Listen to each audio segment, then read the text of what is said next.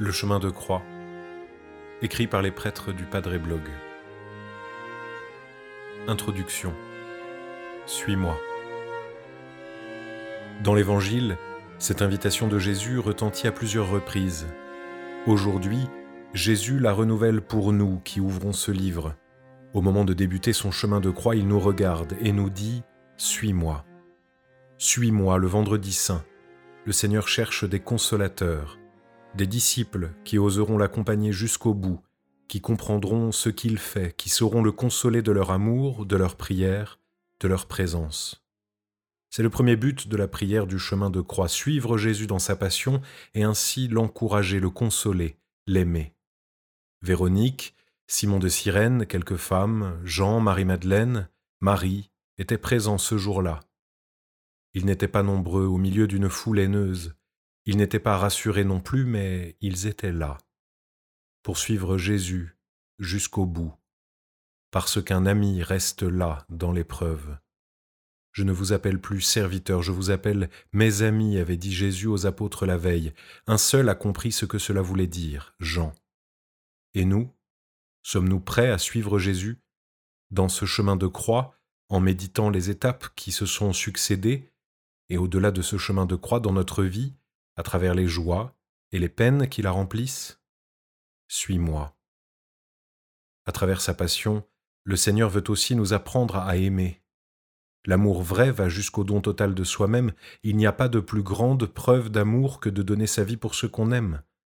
Par ces quelques mots, Jésus nous avait donné le sens de ce qu'il allait vivre. Ce ne sont pas les coups, la souffrance, les humiliations qui nous sauvent, c'est l'amour d'un Dieu pour chacun, un amour qui n'a pas cessé à travers les coups, les souffrances, les humiliations.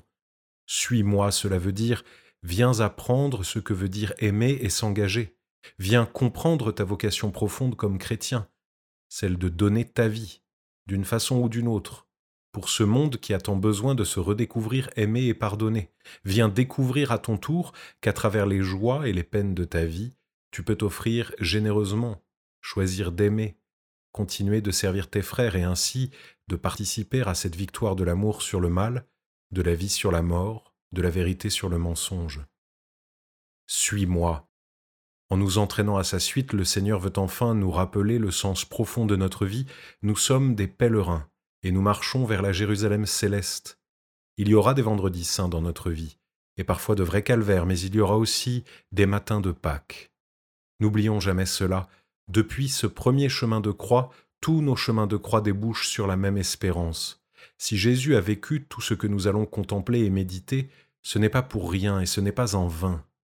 Il voulait nous montrer combien nous sommes aimés, il voulait nous réconcilier avec le Père, il voulait que sa victoire sur la mort et le mal puisse nous sauver. Dans ce chemin de croix, dans ce chemin de souffrance, dans tous nos chemins de croix et d'épreuves d'aujourd'hui, Dieu aura le dernier mot. Voilà notre espérance, voilà notre joie. Voilà pourquoi nous pouvons répondre sans craindre à son appel, Suis-moi.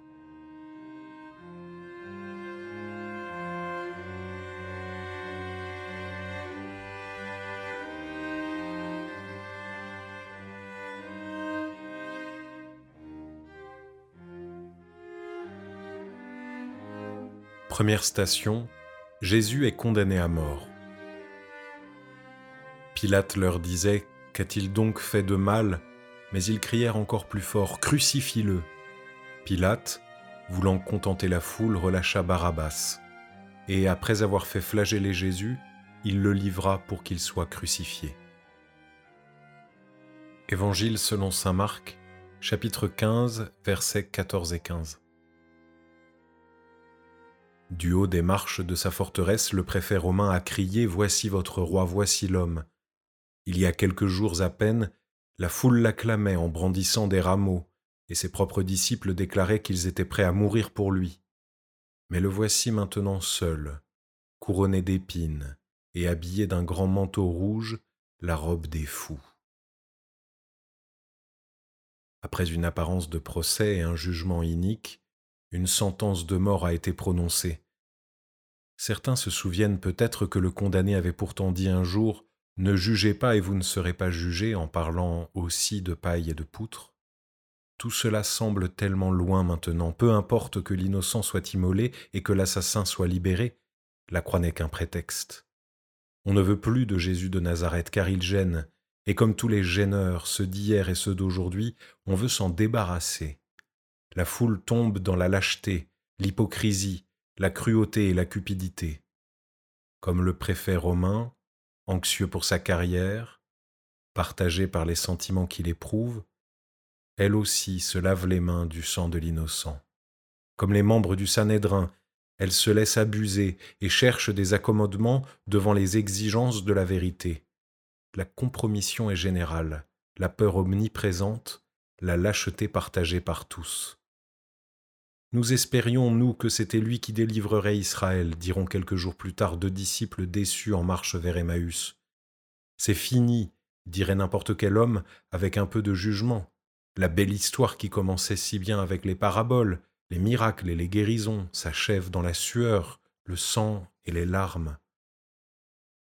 Pourtant, la foi nous assure qu'au contraire tout commence. C'est pour cette heure-là que Jésus est venu. Il est venu dans le monde non pour supprimer le mal, mais pour l'affronter et le terrasser sur la croix. Il veut entrer dans la souffrance pour lui donner un sens, il veut entrer dans la mort pour la vaincre. Mais qui peut comprendre tout cela au moment même où cela se produit? Seigneur, où sont tes amis? Puisque tu es roi, où sont tes sujets? Ils t'ont abandonné, et la débandade dure depuis plus de vingt siècles. Moi aussi je t'ai parfois abandonné ou trahi, j'ai parfois hurlé avec les loups ou peut-être négocié avec la vérité. Donne-moi la force des martyrs, celle des Christéros du Mexique, celle des Coptes d'Égypte, celle des chrétiens de la plaine de Ninive. Au milieu des épreuves et des angoisses, donne-moi d'entendre ta voix, de comprendre que tu es là, que tu souffres et pleures avec moi.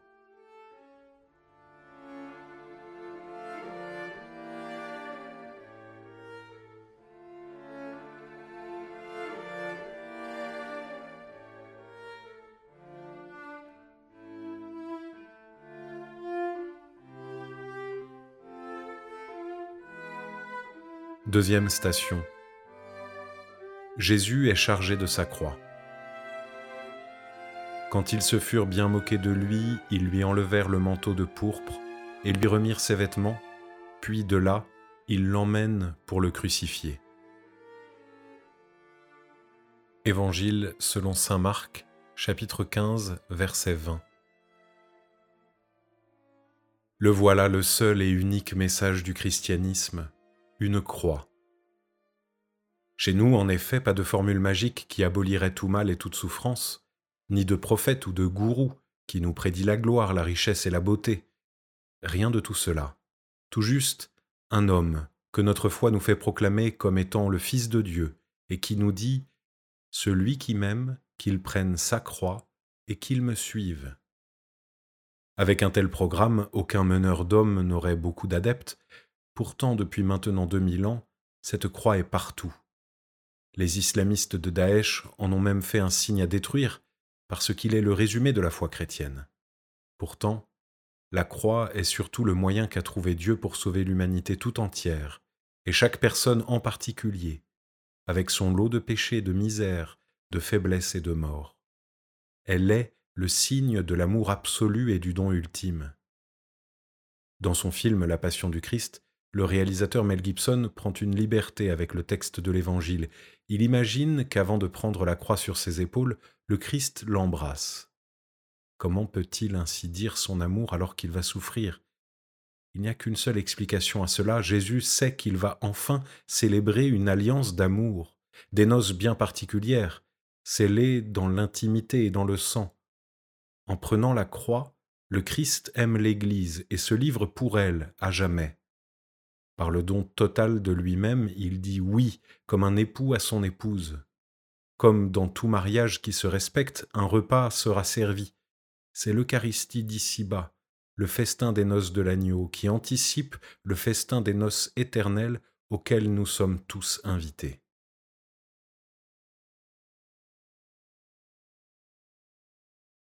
Seigneur, aide-moi à porter moi aussi ma propre croix, mes épreuves, mes soucis et mes peines, sans jalouser celles des autres, ni désirer orgueilleusement porter plus. Fais-moi simplement aimer ce que tu désires et permets dans ma vie. Fais que je puisse dire que ta volonté soit faite, non pas comme une simple formule, mais en esprit et en vérité. Fais que chaque fois que je participe à l'Eucharistie, je puisse mieux comprendre que je suis au pied de ta croix, le signe par lequel tu nous as montré ton amour inconditionnel.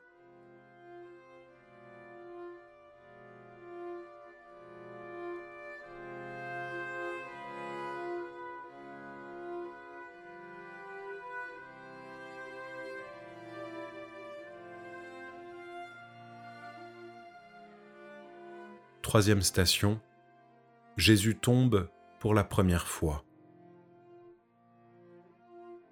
C'étaient nos souffrances qu'il portait, nos douleurs dont il était chargé, et nous nous pensions qu'il était frappé, meurtri par Dieu, humilié. Or c'est à cause de nos révoltes qu'il a été transpercé, à cause de nos fautes qu'il a été broyé. Le châtiment qui nous donne la paix a pesé sur lui. Par ses blessures, nous sommes guéris. Nous étions tous errants comme des brebis, chacun suivait son propre chemin, mais le Seigneur a fait retomber sur lui nos fautes, à nous tous. Trois fois. Il va tomber trois fois. Il est probablement tombé beaucoup plus, mais la tradition ne nous propose que ce chiffre symbolique. Peu importe d'ailleurs puisqu'il s'est à chaque fois relevé. À vrai dire, il faudrait modifier le titre de chacune de ces stations. Le Christ se relève pour la première fois, pour la deuxième fois, pour la troisième fois. Nos chutes, à nous, nos péchés, sont toujours l'occasion de nous relever pour retourner vers Dieu. Jusqu'au bout, il sera prêt à fermer les yeux et ouvrir ses bras. Une parabole le dit merveilleusement, celle de l'enfant prodigue. Elle faisait s'exclamer Charles Péguy lui-même. Celui qui l'entend pour la centième fois, c'est comme si c'était la première fois. Comme le père de l'enfant prodigue qui a enlacé son fils en ne lui laissant même pas le temps d'exprimer son regret, il faut affirmer que Dieu ne se fatigue jamais de nous voir à terre, pourvu que nous ayons le désir de nous relever aussitôt et de repartir vers lui. À chacune des chutes de Jésus, c'est Dieu lui-même qui communie à tous nos épuisements. La toute-puissance se fait toute faiblesse. Jésus accepte. Il veut chanceler et tomber sous le poids de la croix. Il sera fidèle jusqu'au bout, jusqu'au moindre détail. Puisqu'il a accepté le calice des mains du Père, il veut le boire jusqu'à la lie. Ils peuvent s'en étonner, ceux qu'il avait vu guérir les malades, ressusciter les morts et multiplier les pains. Et maintenant va-t-il renoncer? Non, car après lui, tous ceux qui doutent, qui se découragent et qui désespèrent, sauront vers qui regarder. Au cœur de leur vie, l'exemple du Christ sera pour eux comme la lumière qui brille au milieu des ténèbres. Jésus enracine en moi la confiance inlassable en ta miséricorde et apprends-moi à aimer. Et apprends-moi à aimer dans la chute la beauté de l'effort qui relève. Seigneur, fais-moi aimer et pratiquer ce merveilleux sacrement qu'est la confession. Il me permet de revenir vers toi, de me savoir pardonner, aimer et réconcilier.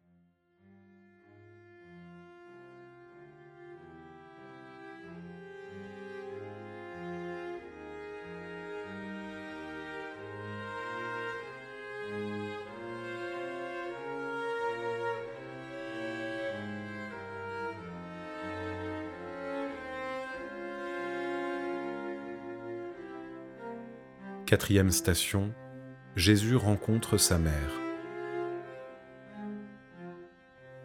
Près de la croix de Jésus se tenait sa mère avec la sœur de sa mère, Marie, femme de Cléophas, et Marie-Madeleine. Évangile selon Saint Jean, chapitre 19, verset 25. Sur le chemin de la souffrance, Jésus n'est pas seul il est cerné par les regards hostiles de ceux qui voient en lui un imposteur. Si seulement il avait été triomphant, puissant, victorieux, nul n'aurait douté de lui. mais il a choisi de ne pas répondre aux attaques. Il ne s'est pas défendu lorsqu'on l'accusait, il n'a pas résisté aux soupçons. Alors, beaucoup pensent qu'il doit être coupable. Les regards insistants de ceux qui l'acclamaient jadis l'environnent également. Les aurait-il trompés? Il avait promis le royaume, on l'appelait déjà Christ, roi vainqueur, et il est si misérable désormais. Ceux qui l'accompagnaient, foule exubérante vers Jérusalem, sont là, mêlés aux soupçonneux des premiers temps, pour donner de la voix à son passage. Jésus n'est pas digne d'être suivi, puisqu'il n'est pas le plus fort. Il n'est pas digne d'être cru, puisqu'aucun ne le suit. Mouvement de foule terrifiant, bête et méchant, qui le presse et le nargue. La foule est souvent sotte, toujours dangereuse. La pensée de la majorité n'est-elle pas presque à coup sûr une pensée facile, moutonnière et volage? Mais au milieu de cette agitation brille un regard à nul autre pareil, le regard de celle qui depuis les premiers temps garde toutes ces choses dans son cœur. Sur le chemin de croix, c'est le regard de la mère qui surplombe les vociférations. Marie garde le silence. Depuis le début, son mot n'est qu'un fiat de larmes et de foi. Faites tout ce qu'il vous dira, avait-elle dit le jour des noces de Cana. Faites tout, peut-être même transpercer mon cœur en même temps que le sien. Car s'il lui plaît de se donner, qui suis-je pour l'en empêcher, moi qui n'ai que reçu? Marie est là, Mère de Dieu qui voit Dieu bafoué, Mère de Jésus qui voit son Fils trébucher sous le poids du monde qu'il sauve. Marie est là comme au premier jour, à l'écoute éperdue de Dieu qu'elle a peur de ne pas comprendre. Comment cela va-t-il se faire? Comment l'homme peut-il être sauvé s'il tue son Dieu venu le visiter? Elle regarde son Fils. Son heure est là. Elle croyait cette heure venue aux noces de Cana, mais les voilà les véritables noces de son Fils, des noces de sang, où il épouse pleinement l'humanité dans le don de lui-même. Jésus épouse pleinement l'humanité en lui donnant tout sans rien retenir. Il le faut. Tel est le sens de son heure. Il faut que le Fils de l'homme porte le bois et soit hissé dessus pour que tous les hommes grimpent à leur tour sur cette échelle qui monte au ciel et donne vie. Grandiose noces que ces épousailles qui portent un fruit infini de vie et la mère du Christ est avec lui, comme toute mère conduisant son fils à l'autel au jour de son mariage. Marie comprend-elle seulement l'enjeu de ce qui se vit? C'est elle que tout se joue là? Elle y consent, en tout cas. Plus que cela, elle a confiance, pleinement, durement mais pleinement. Faites tout ce qu'il vous dira.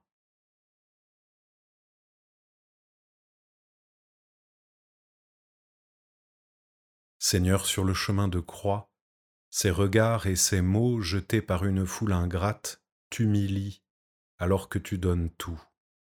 Seul, au milieu de ces insensés, ta mère garde sa foi en l'œuvre que tu accomplis depuis le premier jour pour le salut de tous.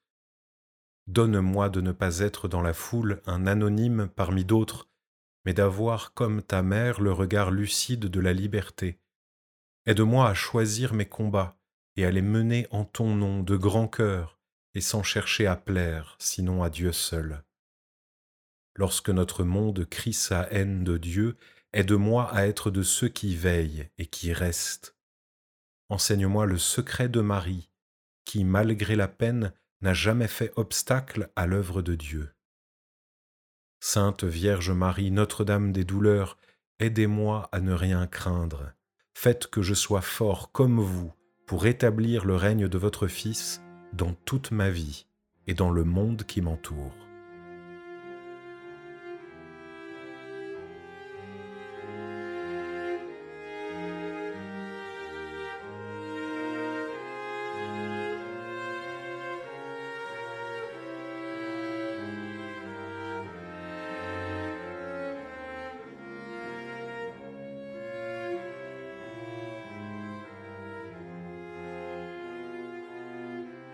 Cinquième station.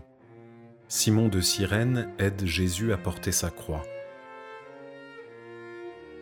Comme ils l'emmenaient, ils prirent un certain Simon de Cyrène qui revenait des champs, et ils le chargèrent de la croix pour la porter derrière Jésus. Évangile selon Saint Luc, chapitre 23, verset 26.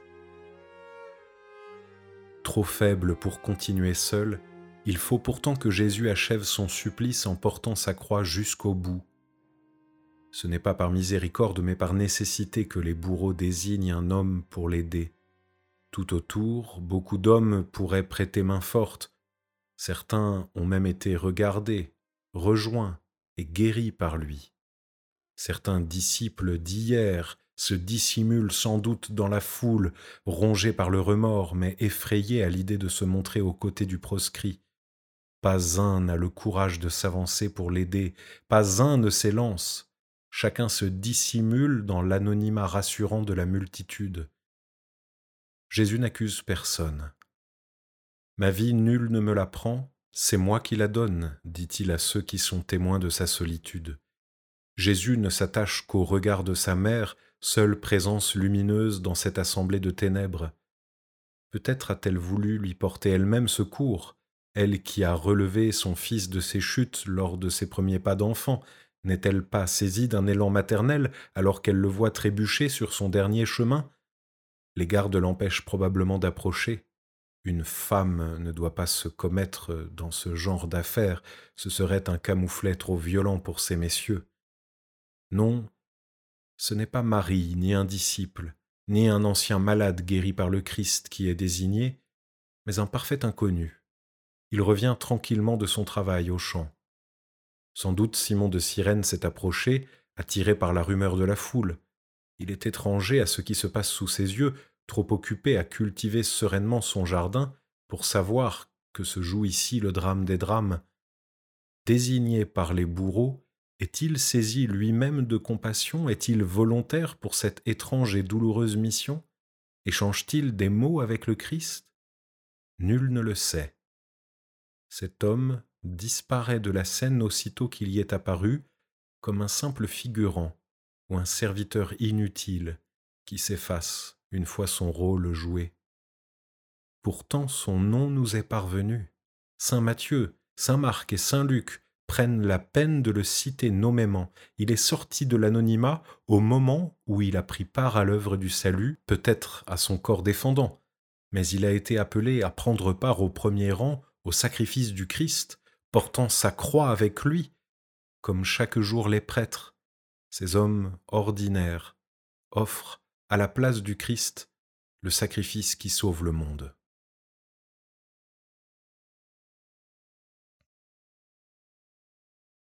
Seigneur, je crois que ton œuvre ne se fait pas sans l'aide de ceux que tu appelles à prendre leur croix pour te suivre. Aide-moi à comprendre que ma croix à porter n'est pas le moyen de la souffrance, mais celui du don de moi-même. Aide-moi à ne pas me laisser endormir par le confortable anonymat d'une vie incertaine et égoïste. Permets-moi d'entendre toujours mieux l'appel à prendre ma croix. Je ne suis qu'un être ordinaire, mais tu veux me conduire à accomplir l'extraordinaire. Rends-moi docile à tes appels. Donne-moi la force de faire ce pourquoi je suis fait, que je ne sois pas de ceux qui regrettent de n'avoir pas agi. Donne-moi la force d'être de ceux qui, au dernier jour, s'entendront dire Serviteur bon et fidèle, entre dans la joie de ton Maître.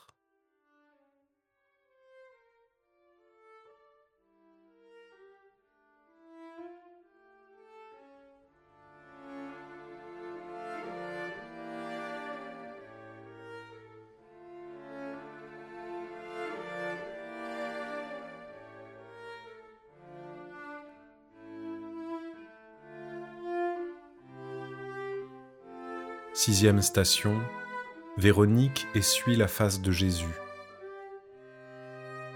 Mon cœur m'a redit ta parole, cherchez ma face.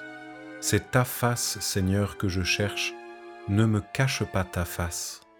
Psaume 27. Parmi les consolations que Jésus a connues au cours de ce jour terrible, il y a eu le regard de Notre-Dame, regard d'une mère, regard de compassion qui console et encourage. Il y a eu aussi les épaules de Simon de Cyrène, épaules solides qui prennent un peu du poids de la croix et soulagent Jésus. Il y a eu la présence de Marie-Madeleine et ses larmes. Il y a eu la fidélité de Jean, l'apôtre bien-aimé. Il y a maintenant le geste fou et en même temps si simple de cette jeune fille, Véronique. Alors que les soldats frappent, que la foule hurle et blasphème, que les coups et les insultes pleuvent, Véronique se tient là, au milieu. Emportée, bousculée, elle ne peut s'empêcher de fixer des yeux ce condamné. C'est elle qui il est vraiment? Nul ne le sait. Mais elle perçoit dans ce visage tuméfié quelque chose de particulier, quelque chose comme une beauté salie, blessée, abîmée. Alors elle enlève le linge qu'elle portait sur sa tête et fend la foule. Malgré les coups, la bousculade, les insultes, la voilà soudainement aux côtés de Jésus qui vient de s'effondrer encore une fois. Avec une infinie tendresse, elle prend ce visage de souffrance dans ses mains, l'essuie de son linge avec douceur, lui redonne pour quelques instants sa beauté. Aucun mot n'est échangé et pourtant Jésus regarde intensément cette jeune fille qui a osé braver les soldats pour lui. Il se réjouit certainement du courage qu'il sent chez elle, de cette audace que donne la charité. Son regard se pose sur elle, plein de reconnaissance. Elle en est bouleversée. Ce face-à-face, ce cœur à cœur, ne dure que quelques instants. Déjà le cortège repart. Véronique ne peut quitter des yeux le condamné qui s'éloigne. Quand elle se retrouve seule, elle n'a plus que ce linge maculé entre les mains. En voulant le déplier, elle découvre que le visage du Seigneur est miraculeusement resté comme imprimé. À jamais demeure ainsi le souvenir de la charité d'une jeune femme de Jérusalem. Seigneur Jésus, donne-moi l'audace de la charité pour m'engager.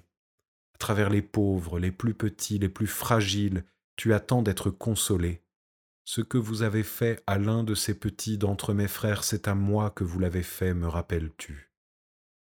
Pour te défendre ou te servir, Seigneur, il me faudra souvent à mon tour oser fendre la foule, risquer les coups, aller à contre-courant. Donne-moi ce courage et pardonne-moi quand il m'a manqué. Rappelle-moi que cela vaut toujours le coup de servir et d'aimer. Au soir de ma vie, c'est bien cela qui restera. Ai-je servi et aimé?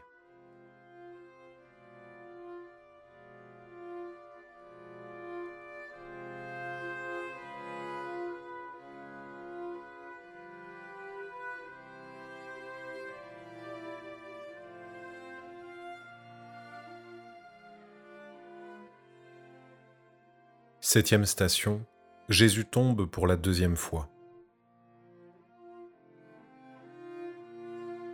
Et moi je te prie Seigneur, c'est l'heure de ta grâce. Dans ton grand amour, Dieu, réponds-moi. Par ta vérité, sauve-moi. Tire-moi de la boue, sinon je m'enfonce. Que j'échappe à ceux qui me haïssent, à l'abîme des eaux. Que les flots ne me submergent pas, que le gouffre ne m'avale. Que la gueule du puits ne se ferme pas sur moi. Ne cache pas ton visage à ton serviteur, je suffoque. Vite, réponds-moi. Sois proche de moi, rachète-moi. Paie ma rançon à l'ennemi et moi, humilié, meurtri, que ton salut, Dieu, me redresse. Psaume 68 Une deuxième chute, plus lourde encore, plus douloureuse. Malgré l'aide de Simon de Cyrène, Jésus tombe sous le poids de la croix, il est à terre. Son corps n'est que douleur, il n'en peut plus. Il pourrait tout arrêter, il pourrait mettre fin à ce martyr, il pourrait terrasser ce qui l'accable, il est le Fils de Dieu. Mais Jésus a accepté d'aller jusqu'au bout de la mission donnée par son Père. Il lui faut réparer, sauver, pardonner. Et pour cela, il lui faut donner sa vie. Qu'est-ce qui a donné à Jésus la force de se relever? Chacun de nous. Jésus pense à ce moment-là à chacun de nous, à nos péchés qu'il lui faut pardonner et réparer, à nos âmes qu'il lui faut sauver, à notre soif d'être aimé qu'il lui faut combler. Alors, en pensant à toi, à moi, à chacun de nous, Jésus se relève, difficilement, douloureusement, mais il se relève. Comment ne pas être profondément ému de le voir ainsi se saisir de la croix, et en pensant à moi, à toi, reprendre le chemin du calvaire?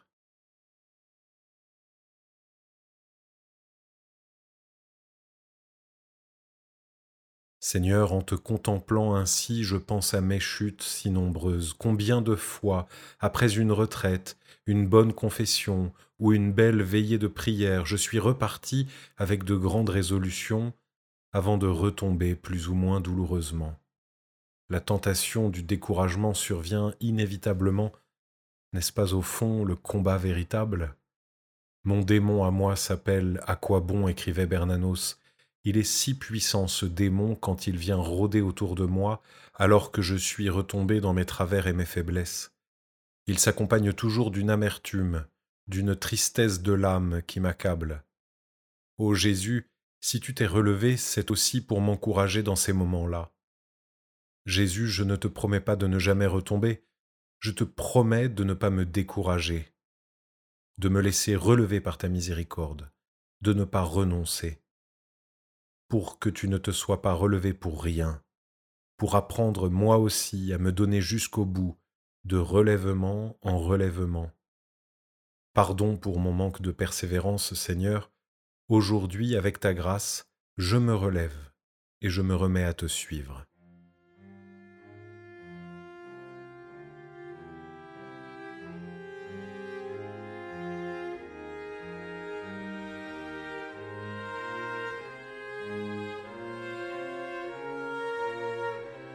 Huitième station, Jésus rencontre les femmes de Jérusalem.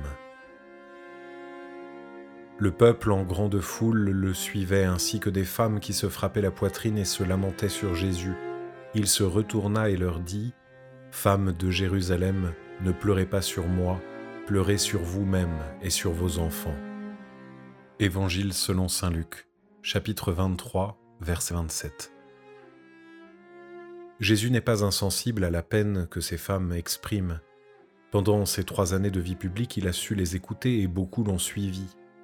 Parmi ces femmes qui pleurent devant ses souffrances, il y a sans doute plusieurs de celles qui l'ont suivi ces derniers jours et ces derniers mois. Nous aussi, hommes ou femmes, nous pouvons ressentir une profonde émotion en contemplant la passion de Jésus. Comment ne pas compatir? Comment ne pas être effrayé par les coups reçus, par les insultes et les blasphèmes qui s'abattent sur le Fils de Dieu, par cette foule haineuse qui se déchaîne. Comment ne pas pleurer en voyant Jésus humilié, frappé, torturé? Mais le Seigneur ne veut pas qu'on se trompe de douleur. Si nous pleurons, pleurons d'abord sur nous-mêmes, semble dire Jésus, car ce sont bien nos péchés qui lui valent toute cette souffrance. C'est bien la cause de tout ce mal qui s'abat sur lui que nous devons pleurer, et pas seulement les effets. Cette cause, c'est nous tous, ce sont nos péchés, nos chutes, nos trahisons, nos manques de ferveur, de charité et de fidélité. C'est pour les réparer que Jésus endure les coups, c'est pour les pardonner qu'il prend sur lui toute cette haine et cette souffrance. Oui, nous pouvons pleurer nos péchés, mais surtout nous pouvons les donner à Jésus. C'est la plus belle des consolations que nous puissions lui offrir, lui permettre de nous consoler, de nous pardonner, de nous relever, la joie que nous lui donnerons dépassera ainsi la peine que nous lui avons faite. J'ai soif, criera-t-il sur la croix. Il a soif que nous comprenions ce qu'il a enduré pour nous, il a soif que nous comprenions son amour et sa miséricorde qui se révèlent ainsi dans sa vie offerte pour nous. Il a soif que nous nous laissions aimer et pardonner, il a soif de voir qu'il n'a pas fait tout cela pour rien. Il a soif de nous voir comprendre que c'est pour chacun de nous qu'il est allé jusqu'au bout.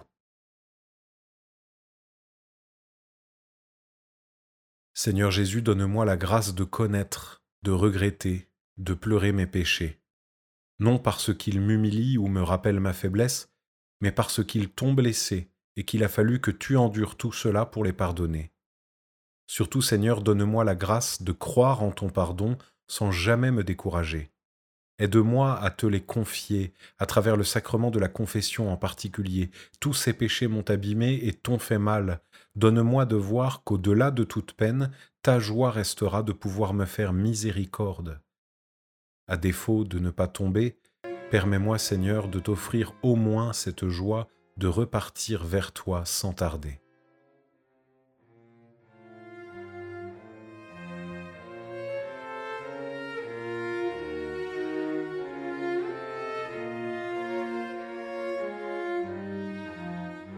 Neuvième station, Jésus tombe pour la troisième fois. Je suis l'homme qui a connu la misère sous le bâton de ses emportements, moi qui l'a conduit et mené dans les ténèbres et non dans la lumière. Il me cerne, il m'environne d'amertume et de peine, il m'a emmuré et je ne peux sortir, il alourdit ma chaîne, d'un bloc de pierre il barre mes routes, il détourne mes sentiers, il m'a broyé les dents avec du gravier, il m'enfouit dans la cendre. Livre des Lamentations, chapitre 3 Au soir de cette vie, nous aimerions tellement pouvoir nous présenter devant le Seigneur, riches de nos mérites, de nos bonnes actions, de nos élans mystiques, ou encore de notre ferveur magnifique. Nous aimerions pouvoir lui présenter notre liste de pèlerinages, de veillées de prière ou d'adoration, de retraite et de temps fort. Nous aimerions bien, au fond, que le Seigneur ne puisse s'empêcher de laisser échapper un petit sifflement d'admiration devant la vie qui aura été la nôtre.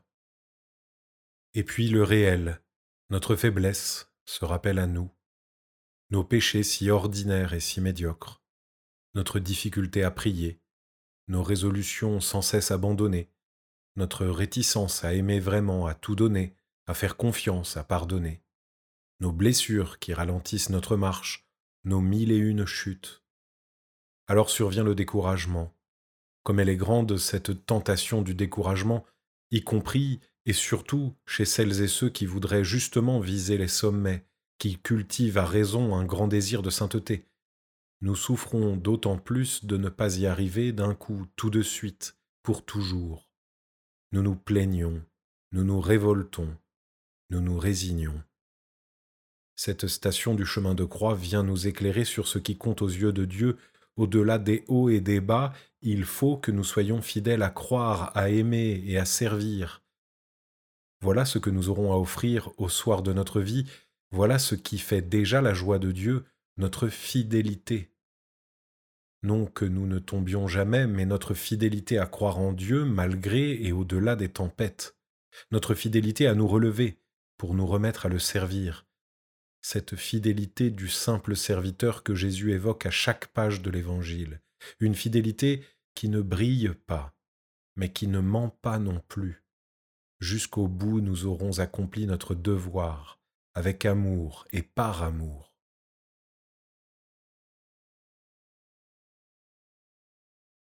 Seigneur, tu tombes encore, mais tu te relèves encore, Apprends-moi à croire que rien n'est jamais perdu, que tant qu'il me restera un souffle de vie, je pourrai toujours aller vers toi et rencontrer ton pardon.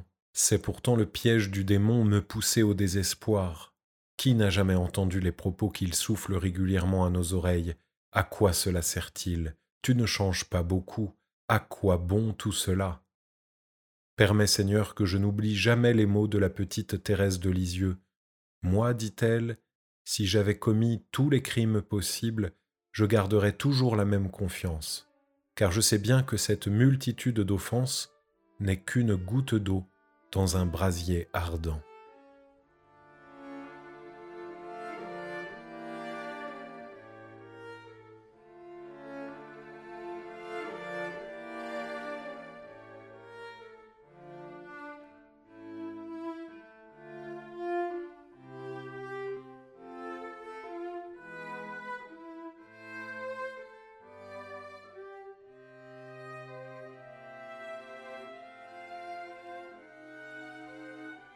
Dixième station, Jésus est dépouillé de ses vêtements.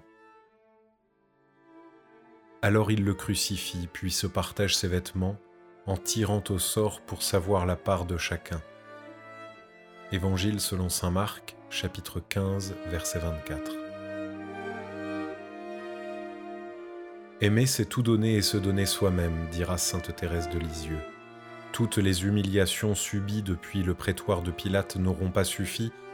En plus des cris, des railleries et des colibets, on ne va rien laisser à Jésus. Il faut qu'il se tienne nu, sans défense, dans une déchéance absolue. L'humiliation est totale. On lui prend tout, même ses vêtements. Seul reste un morceau de bois. De la tête aux pieds, le corps torturé du Christ s'expose à la vue de tous. Plus tard, des millions de pèlerins viendront le découvrir au cours des siècles en contemplant l'image imprimée sur le suaire désormais conservé à Turin. L'homme du linceul a reçu plus d'une centaine de coups de fouet, a porté une couronne d'épines, a le visage tuméfié et les épaules déformées. Son corps couvert de plaies a dû souffrir des souffrances indicibles. Bientôt, ce seront les clous. La nudité de Jésus ne s'adresse-t-elle pas tout spécialement à ceux qui collectionnent et amassent trop de biens terrestres, qui ne savent plus faire la différence entre le nécessaire, le convenable et le superflu, qui oublient qu'ils n'emporteront rien dans leur tombe, que Dieu regardera non pas ce qu'ils ont gardé, mais ce qu'ils ont donné. Beaucoup d'entre nous ont la chance de vivre dans des sociétés où l'on ne manque de rien ou presque. Comment ne pas penser que dans cette ultime pauvreté, Jésus rachète nos attachements désordonnés aux richesses de ce monde, que dans sa chair humiliée, il rachète nos fautes de sensualité, d'impureté et de convoitise. Dans le secret des monastères, des hommes et des femmes ont décidé de suivre Jésus dans la radicalité des vœux évangéliques de pauvreté, de chasteté et d'obéissance. En répondant à l'appel du Seigneur à le suivre d'une manière encore plus absolue, ils affirment silencieusement qu'on peut être heureux en renonçant au monde. Leur témoignage leur vaut d'accueillir encore aujourd'hui des milliers de visiteurs, intrigués et saisis par un style de vie aussi authentique qui affirme que le bonheur, ce n'est pas d'avoir, mais d'être. Seigneur, aide-moi à me déposséder des choses qui gênent ma marche vers toi, toutes ces choses dont j'ai tellement de mal à me détacher. Fais-moi mieux comprendre que tout ce que j'ai, je l'ai reçu. Et si je l'ai reçu, alors je ne peux pas m'en enorgueillir. Apprends-moi à être généreux, permets que je sois libre par rapport au bien de ce monde, afin de te servir dans la pureté.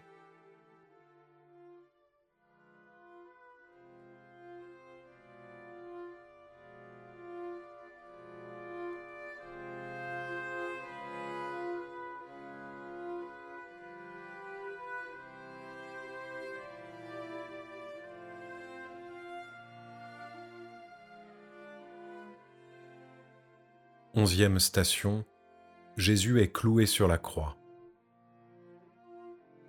Au-dessus de sa tête, ils placèrent une inscription indiquant le motif de sa condamnation.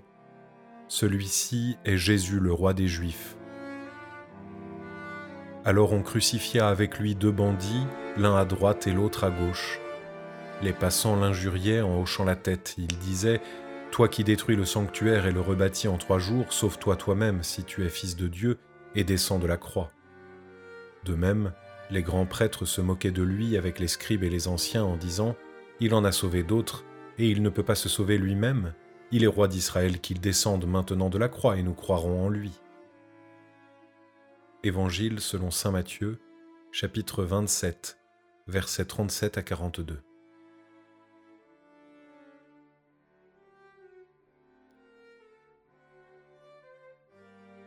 Abandonné aux mains des hommes, Jésus est maintenant crucifié. Il fallait que l'incarnation aille jusque-là. Le bois de la croix a pris la suite du bois de la mangeoire dans laquelle Jésus a été déposé à sa naissance. Les clous qui le lient à la croix ont remplacé les langes qui l'emmaillotaient. Jésus est sans défense, offert sur l'autel de la croix, lui qui vient se donner en nourriture pour nous. Abraham avait aussi lié son fils Isaac sur l'autel du sacrifice et s'apprêtait à lui ôter la vie lorsque Dieu avait interrompu le geste ultime en offrant un bélier en remplacement. Ce que Dieu avait refusé pour Abraham, il ne l'a pas empêché pour son propre fils, qui devient ici la figure d'accomplissement d'Isaac, l'enfant de la promesse. Il faut prendre le temps de rendre grâce pour le don que Dieu nous fait à travers le don de son Fils. Le Golgotha, la colline du crâne, prend une dimension dramatique. Alors que se joue le salut du monde, que la création tout entière attend qu'ait lieu le sacrifice unique du Christ, le centre de notre histoire, les hommes présents semblent ne pas saisir l'enjeu de cette scène. Cette indifférence, qui pourrait être grotesque dans un tout autre contexte, rend la scène ici encore plus dramatique. Jésus est maintenant objet de dérision. Ceux qui le regardent ne discernent pas encore dans ce corps ensanglanté celui qui est élevé de terre, celui qui, tel le nouveau serpent d'airain, deviendra source de salut pour tous ceux qui le contempleront. S'il fallait écrire le scénario évangélique de la Passion, nul doute que la musique aurait alors retenti, afin que chacun n'ait Dieu que pour Jésus et que les méchants meurent. Il n'en est rien. Jésus réalise cet ultime don de lui-même dans l'indifférence. Combien nos propres combats pour devenir justes, nos souffrances de manque de reconnaissance pour les actes que nous avons posés peuvent alors sembler peu de choses. Nous voilà appelés à entrer dans la vision de foi. Il n'est pas nécessaire d'être vainqueur à la face des hommes, mais il est essentiel de l'être aux yeux de Dieu. C'est là seulement qu'est le vrai prix. Seigneur Jésus, ton crucifiement m'amène à aller jusqu'au bout du don de ma vie dans chacune de mes actions. Apprends-moi la persévérance dans tous mes efforts. Alors même que la mort s'approche et que la violence augmente en intensité, tu restes doux et humble de cœur. Donne-moi la douceur et l'humilité dans les contradictions. Dans cette station, je te confie la foule des indifférents et des moqueurs de notre siècle. Apprends-moi à ne pas chercher à tout prix la victoire ici-bas, mais plutôt à ne me préoccuper qu'à marcher à ta suite.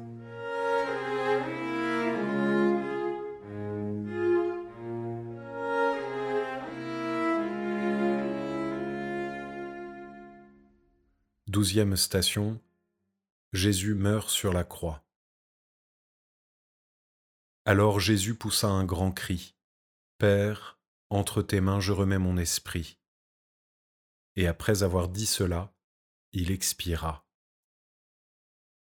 Évangile selon Saint Luc, chapitre 23, verset 46.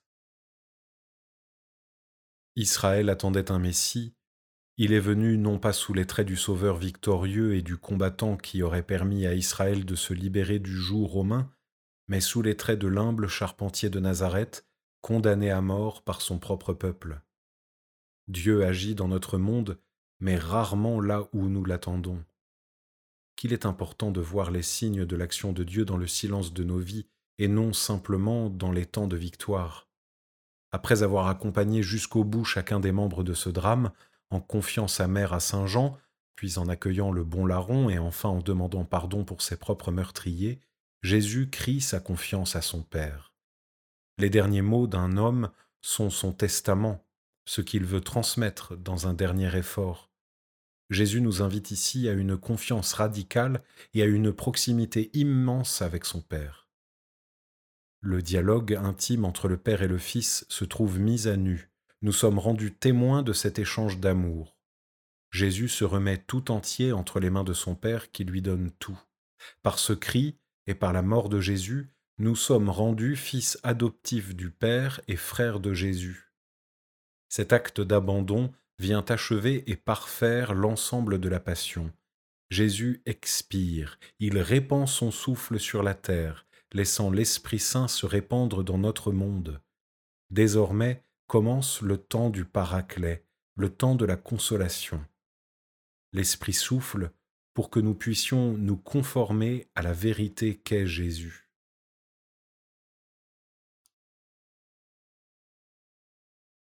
Seigneur Jésus, tu es mort pour mes péchés, tu es mort pour tous les hommes. Désormais, je ne peux plus regarder tout homme de manière indifférente. Chacun a une valeur immense à tes yeux, puisque tu as donné ta vie pour chacun. Donne-moi de voir en chacune des personnes que je croise dans ma vie non pas simplement un être humain, mais un frère ou une sœur. Seigneur Jésus, tu as donné ta propre vie pour moi. Donne-moi la grâce de reconnaître la merveille que je suis, sans orgueil, mais en reconnaissant la beauté de ma propre personne. En m'acceptant tel que je suis, je viens reconnaître ton image en moi et je consens à me laisser façonner par ton esprit.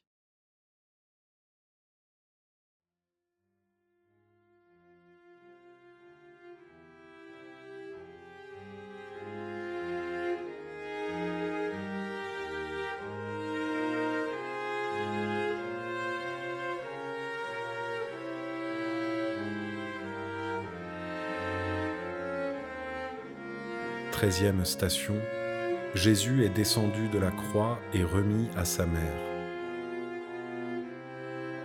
Comme il se faisait tard, arriva un homme riche originaire d'Arimatie qui s'appelait Joseph et qui était devenu lui aussi disciple de Jésus.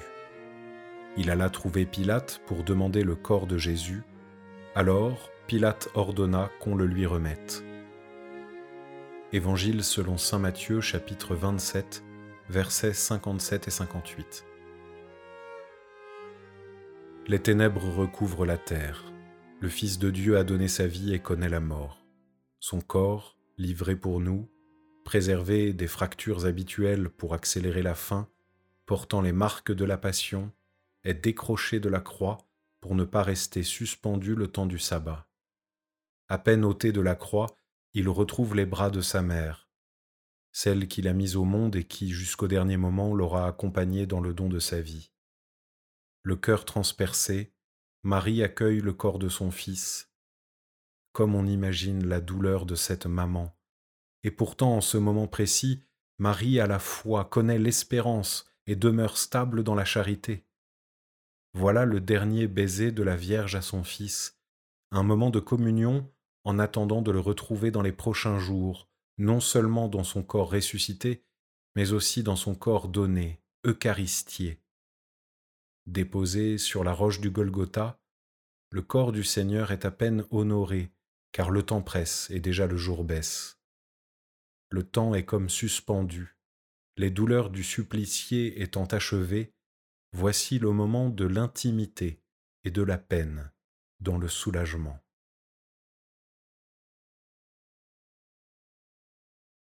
Seigneur, je te rends grâce pour le don de ta vie, et dans le même élan je te demande pardon pour le poids de mes péchés. Avec Marie, ta mère, je souhaite te manifester ma fidélité dans le silence retrouvé que ta mort impose. Je suis peiné par cette séparation douloureuse et scandaleuse, mais consolé de conserver ton corps et par lui de pouvoir demeurer proche de toi. Merci aussi de me laisser ta mère à mes côtés afin de pouvoir par elle te rejoindre et te dire mon affection. Seigneur, fais que ta vie puisse féconder la mienne, et qu'avec ta grâce, proche de ta mère, j'avance aujourd'hui sur le chemin de la sainteté.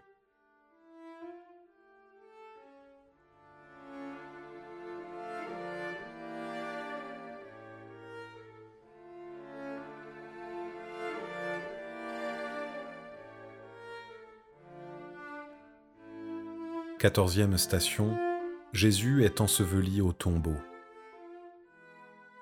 À l'endroit où Jésus avait été crucifié, il y avait un jardin, et dans ce jardin, un tombeau neuf, dans lequel on n'avait encore déposé personne. À cause de la préparation de la Pâque juive, et comme ce tombeau était proche, c'est là qu'ils déposèrent Jésus. Évangile selon Saint Jean chapitre 19 versets 41 et 42. Voilà l'achèvement du chemin terrestre de l'incarnation du Seigneur, le tombeau. Nous savons que trois jours plus tard, par sa résurrection, le Christ continuera le chemin de la rédemption. Pour l'instant, humblement déposé sur la terre, sous la terre, le corps du Seigneur repose dans la tombe. Là est marqué à jamais le lieu de sa mort et de son repos comme tant d'autres lieux, celui de sa naissance et de sa vie cachée, puis tous ceux de sa vie publique en Galilée et en Judée. Le lien de notre humanité au Seigneur restera toujours son corps, moyen merveilleux de communion avec lui. Avec piété, respect, affection et espérance, c'est là que nous le déposons et qu'ultimement nous l'honorons. À l'image de Joseph d'Arimatie, soyons prêts pour l'accueillir. N'oublions pas Marie, présente et discrète, qui, par sa tenue, sa foi et sa fidélité, nous montre le chemin de la vie. Seigneur, cette fin de chemin de croix est un début pour ma vie. Je veux prendre la résolution de m'unir à toi, de demeurer ton disciple, proche de toi et témoin de ta vie donnée par amour pour le salut du monde. C'est souvent sur la tombe d'un bien-aimé qu'on prend des résolutions et qu'on fait des promesses d'affection. J'aimerais les tenir avec l'aide de Marie ta mère, toujours présente à nos côtés. Je te prie pour notre monde. Donne-moi d'y être ton disciple, à la hauteur de la mission, malgré mes péchés et mes difficultés. Que ta mort, Seigneur, me montre le chemin de la paix et de l'amour, de l'unité et de la communion.